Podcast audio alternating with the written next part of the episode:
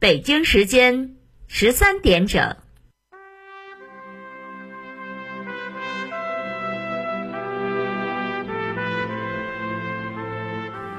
历史与诉说，秦理与真相。欢迎收听广播剧场《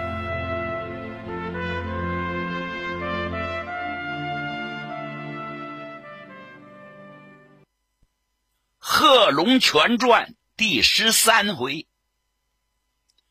过去有那么句话：“乱世英雄起四方，有枪便是草头王啊。”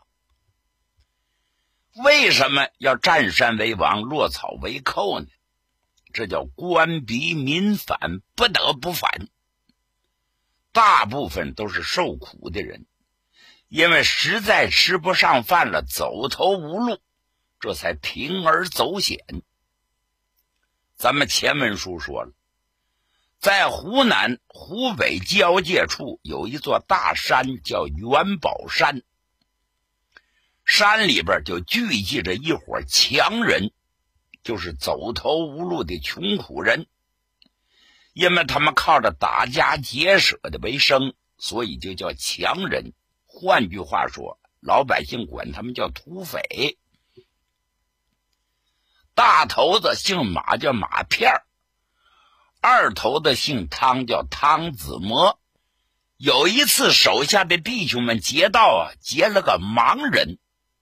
把他带到山上来了。两位寨主一看是个盲人，怪可怜的。一谈话，一听这个盲人呢，还是个算卦的先生，所以啊，就把他留到山上了，管他吃，管他喝，处的跟朋友相似。所以这个盲人也没地方去，也愿意乐此为家。一来二去，就成了朋友了。这个盲人呢，俨然就成了元宝山的谋士。后来他们得了一匹马，这匹马就是咱说过的雪里黑，谁也驯服不了。这两位寨主啊，就请示这个盲人：“你说，人那么多，人才难得；马那么多，宝马难得。您说这么好的一匹宝马不服使用？”这可怎么办呢？您给算算。这盲人呢，挺能白话。他来到山上这些日子，就听他们讲这匹马的事儿，已经做的心里有数。有那么句话，叫“瞎子的口，漏米的斗”，就会顺情说好话呀。他假装的摇头晃脑，掐算了半天。又撒铜钱，嘴里是念念有词，最后都说了：“二位寨主爷呀，咱们山上这些英雄好汉，没有一个能驯服得了这匹马的。那您说怎么办呢？这马上的人，那可是个了不起的人物啊！你们听过这句话吗？叫‘龙马精神’，怎么讲？你们知道吗？不知道。”您给解释解释，龙能降马，哎，这个人是个大命之人，他能把这匹烈马给驯服了，就说明他是真龙天子啊！我说各位啊，你们要能找着这能驯马的这个人，未来他就是你们山中的头领，迟早有一天他就是真龙天子，能领着你们干大事儿。哦，龙马精神，那这人上哪儿找去呢？天机不可泄露啊，勉强还不行，慢慢的找吧。你们记住我这句话：凡是能降服这匹烈马的，就是未来的真龙天子，就是你们的首领。这伙人听完了是坚信不疑呀。还是那句话，那会儿那个人呢？非常迷信，为此没少下功夫。这次呢，二寨主汤子模以卖马为名，赶着十几匹马，带着几名弟兄，就来到来凤的马市儿真是不巧不成书，是巧遇贺龙。贺龙把马给降住了。哎呀，他们心里这个高兴劲儿就甭提了。莫非此人就是未来的真龙天子，我们的头领？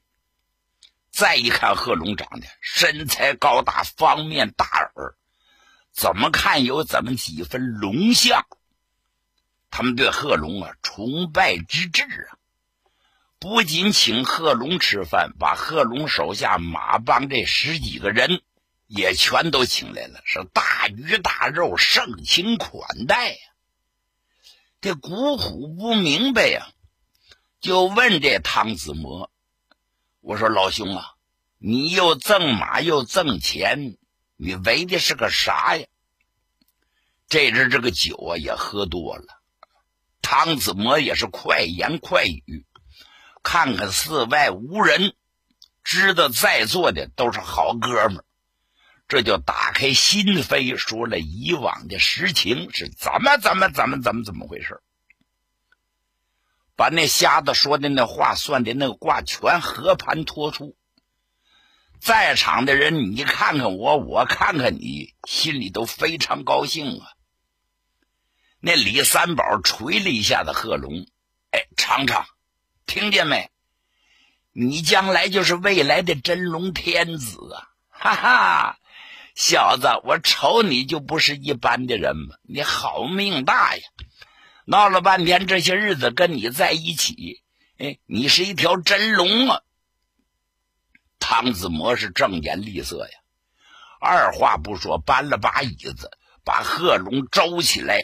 摁到椅子上，然后领着手下人是纳头便拜，那个严肃认真的劲儿就甭提了，把贺龙给闹懵了。贺龙用手相搀：“各位，各位大哥，请起，请起！各位大哥，别这样，别这样！”贺龙乐的是前仰后合呀，哈哈哈哈哈哈！我各位，你们都喝多了吧？我算个什么东西？充其量我是马帮的老疙瘩呀，饭都吃不上，我还是什么真龙天子？这不是笑话吗？是最大的讽刺。汤子模一晃头，不然，你想想历史上的朱元璋是干什么的？明太祖朱元璋充其量当过和尚，放过小牛，也是穷苦人出身，结果怎么样？打江山做了真龙天子，开创大明朝几百年的天下呀！哎，那刘邦充其量是个寺上的亭长，怎么样？是汉高祖创下了四百年的基业。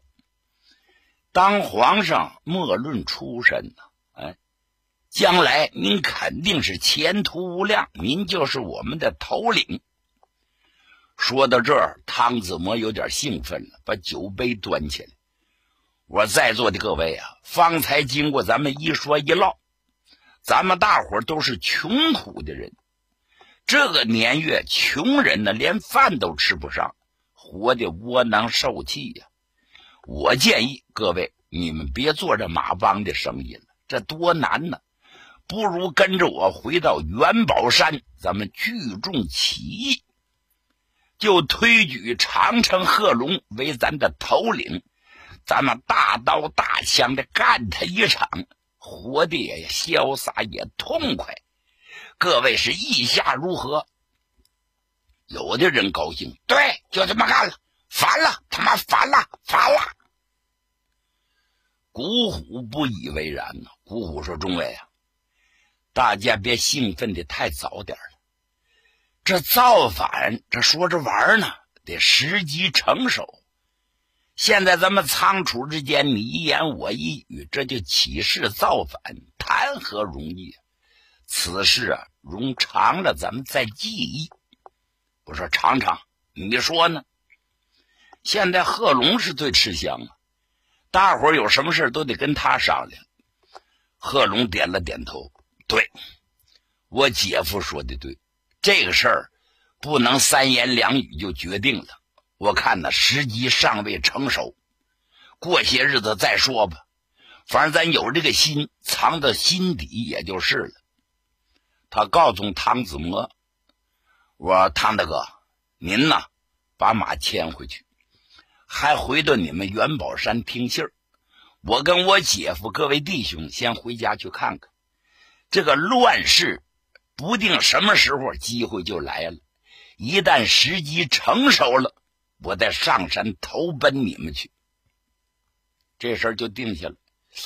但是呢，汤子模啊，觉着回去见大哥还无法交代，有点左右为难，恐怕呀，将来再见面有点难处。这个古虎看出来了。就安慰汤子模：“我说大哥，这么办吧，我看你跟我兄弟贺龙十分投缘，你要怕回去没法交代，这么办？我倡议你们俩结为生死的把兄弟，咱们更进一步，你看咋样？啊，好啊，我求之不得，准备。这就准备的香案纸马。”供上刘关张的牌位，他拉着贺龙是纳头便拜。当然了，汤子模是老大为哥哥，贺龙为老二为兄弟。拜后了兄长之后，这又进了一层。在旧社会啊，讲究磕头拜把子，那就是处的太近了。磕完头之后，比那亲兄弟还亲。汤子模心里头高兴啊，重新摆换酒席。然后贺龙就说：“我大哥，您呢，把那匹宝马，您先拉回元宝山替我喂着。其他的东西我们一概不要。我们今天呢就想回去了。等到了我们桑植县之后，看准机会，我会联系你们。行行行行，有你这句话，我放心了。”回去见我大哥也有个交代。另外呢，贤弟啊，你就是我们的头领了。现在虽然没有举义旗，您就是我们的头头。有什么事儿您尽管吩咐，哪怕二指宽的小纸条，兄弟我一定言听计从。你考验考验我们够不够意思？行了，大哥，有您这句话，我领情了。吃完了饭，第二天大家分手是洒泪分别呀。看来这次来凤啊，真没白来呀。等汤子模如何回去交代，咱不提。单说贺龙的马帮，大家沿着原来的路往回家返，屈指一算呢，这次出来将近半年了。饥餐渴饮，小行夜住。这一天就来到毛镇。这毛镇呢，就来到湘西的边上。再走两天就到了家了。因此，人人心里十分兴奋。哎呀，快回家吧！半年了，一家人好团聚啊！谁没有家呀？要饭还得有个戳棍子的地方。因此，人们都非常的激动。毛镇这个地方不太大，但是地处要冲，因此这小地儿也挺繁华，饭馆、饭店还不少。这官道的旁边有一家店房，名叫同顺老店。开这店房的老板娘啊，是个五十多岁的妇女，当家的早就故去了。这个女人是个茬子，不然干不了这一行。跟这古虎众人非常熟悉，所以古虎就投奔他这儿来了。一见面，老板娘是十分的热情。哎呦，古爷爷，你们回来了，回来了，回来了！这趟生意做的可好？托您的福，反正没赔钱。快里边请，里边请。来呀，伙计们，打洗脸水，漱口水。要来，我给你们掸掸身上的尘土。累坏了吧？说话之间，有人把骆驼垛子牵到院里头，卸了货之后，也喂喂牲口，也印印牲口，人也休息，马也得休息。这古虎就说：“我老嫂子，我们着急赶路，您呢，快给准备点饭，我们吃完了就走。怎么这么着急呀？都到了家门口了，歇两天再走也不晚。不不不。”大家都想家了，恨不能泪生双翅，快点飞回去。吃完饭我们就走。说话之间，这老板娘也下了厨了。厅堂五四摆了一大桌子，比较丰盛的吃喝，众人围坐在一起，是又吃又喝，也请这老板娘坐下喝几盅，跟一家人一样。这老板娘啊，就问古虎：“我说古掌柜的，方才你说大家都想家了，你们要回桑植啊？我们都住到桑植县呢。”哎呀，有句话我必须提醒各位呀，恐怕你们回不去了。哎，一句话把大伙全闹愣了。贺龙就问：“咋回不去了？到了家门口了，还能有啥事儿？”哎呀，现在世事无常啊！我听说在你们回去的路上出来老虎了，虎兽拦路伤人呐，恐怕你们回不去。一说这话呀，李三宝乐了：“老大嫂，哎呀，我当啥事儿呢？这是小题大做，老虎算个屁！他一只古虎，看着这位没？这是我们县里有名的打虎英雄。你知他打死过多少老虎？十只老虎，十只豹子。”那那一只虎，那算个啥呀？那是小菜一碟，挡不住我们。老板娘又说：“你们没弄懂我的意思。我说的老虎，不是山上的老虎，是人中的老虎。山上的老虎好对付，这人里的老虎难对付。我说你们走不了，你们就走不了。你看，我是开饭馆的。”每天都接待不少的客人的，南来的北往的，干什么的都有。最近我听说，在你们回去的路上，那叫拔毛镇呢。哎呀，出了一伙人中的老虎，他们设卡子收费呀，而且那个费用那个昂贵，就甭提了。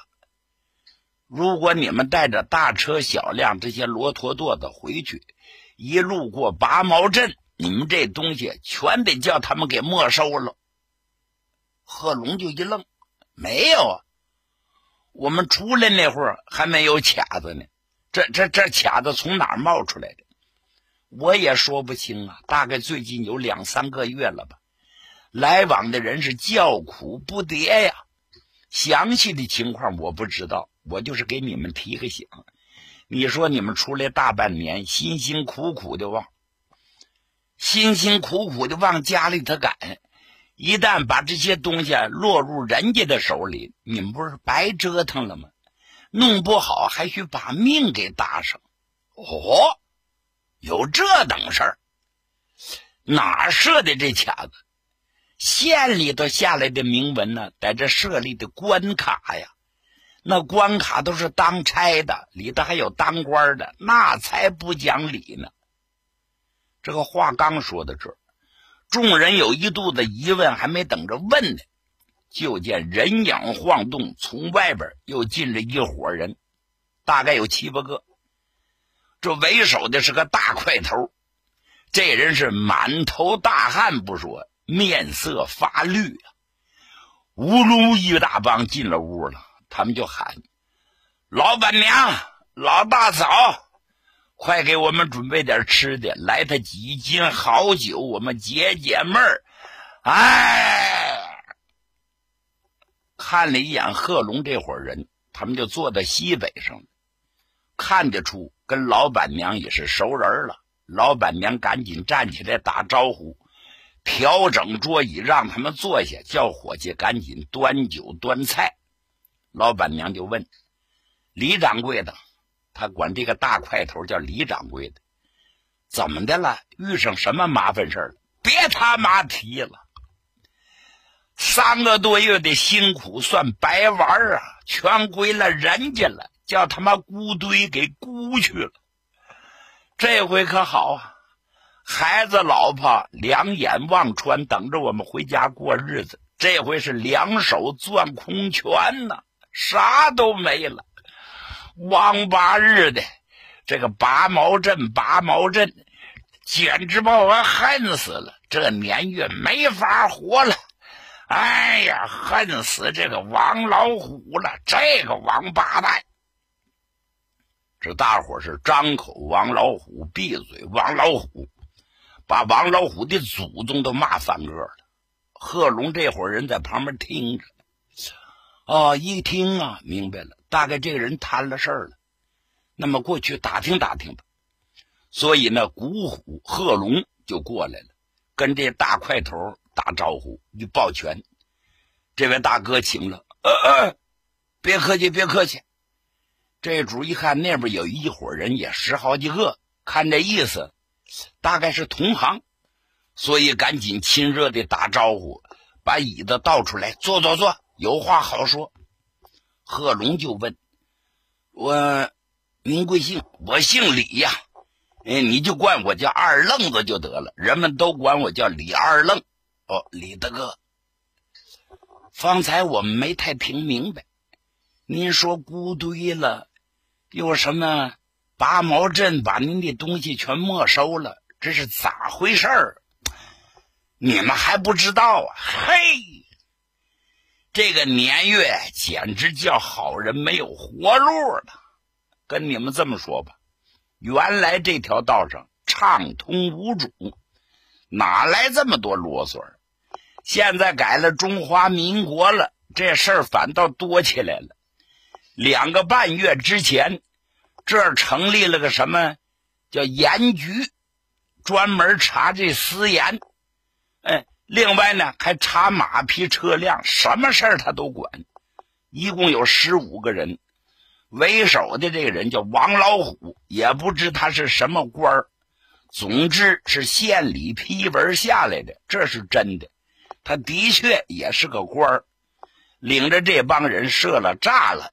来回检查马帮车辆，凡是他看着眼热的，一律都没收。贺龙就问了：“那得有个理由啊？为什么要没收？”哎呦，哪来的理呀？这天下哪讲理去？他瞅着你不顺眼，找个茬编个话，找个理由，那咋都能没收啊？人家嘴大，咱嘴小啊，这不。把我辛辛苦苦挣的钱全给孤堆给咕去了，就给我们留下点饭钱和店钱。你说我回家这日子咋过呀？你们要回家可千万注意啊！我我不是说丧气的话，就就你们院里那些牲口，哼，那些东西啊，十有八九得归他。那条路走不得呀！哦。贺龙听完，看看他姐夫，古虎这脑袋嗡嗡直响！这是天上掉下来的货呀！但他心里头清楚，这条路走了不止一次了，闭眼都能找到家。过去从来没有设卡的习惯，现在有卡子了，这这怎么能通得过去？如何才能返回家乡？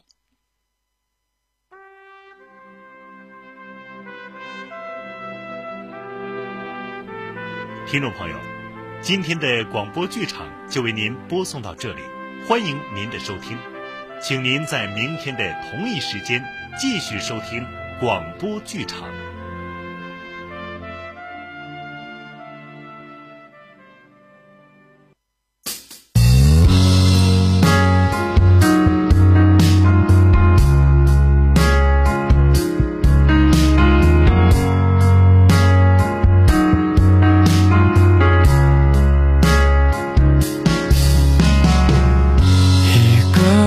去吃饭逛街跟自己玩。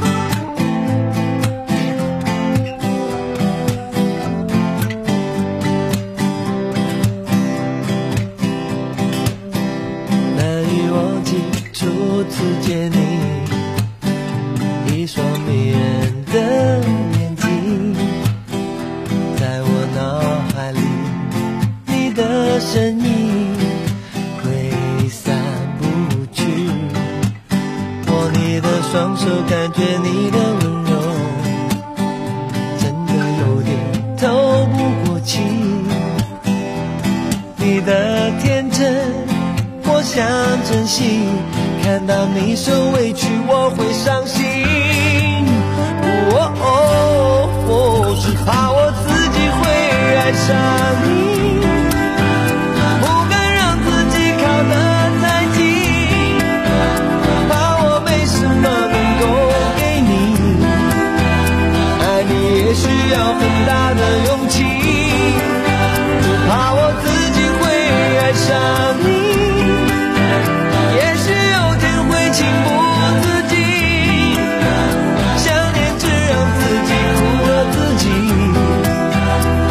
想你是我最美的意。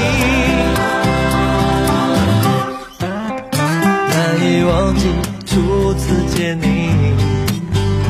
一双迷人的眼睛，在我脑海里，你的身影。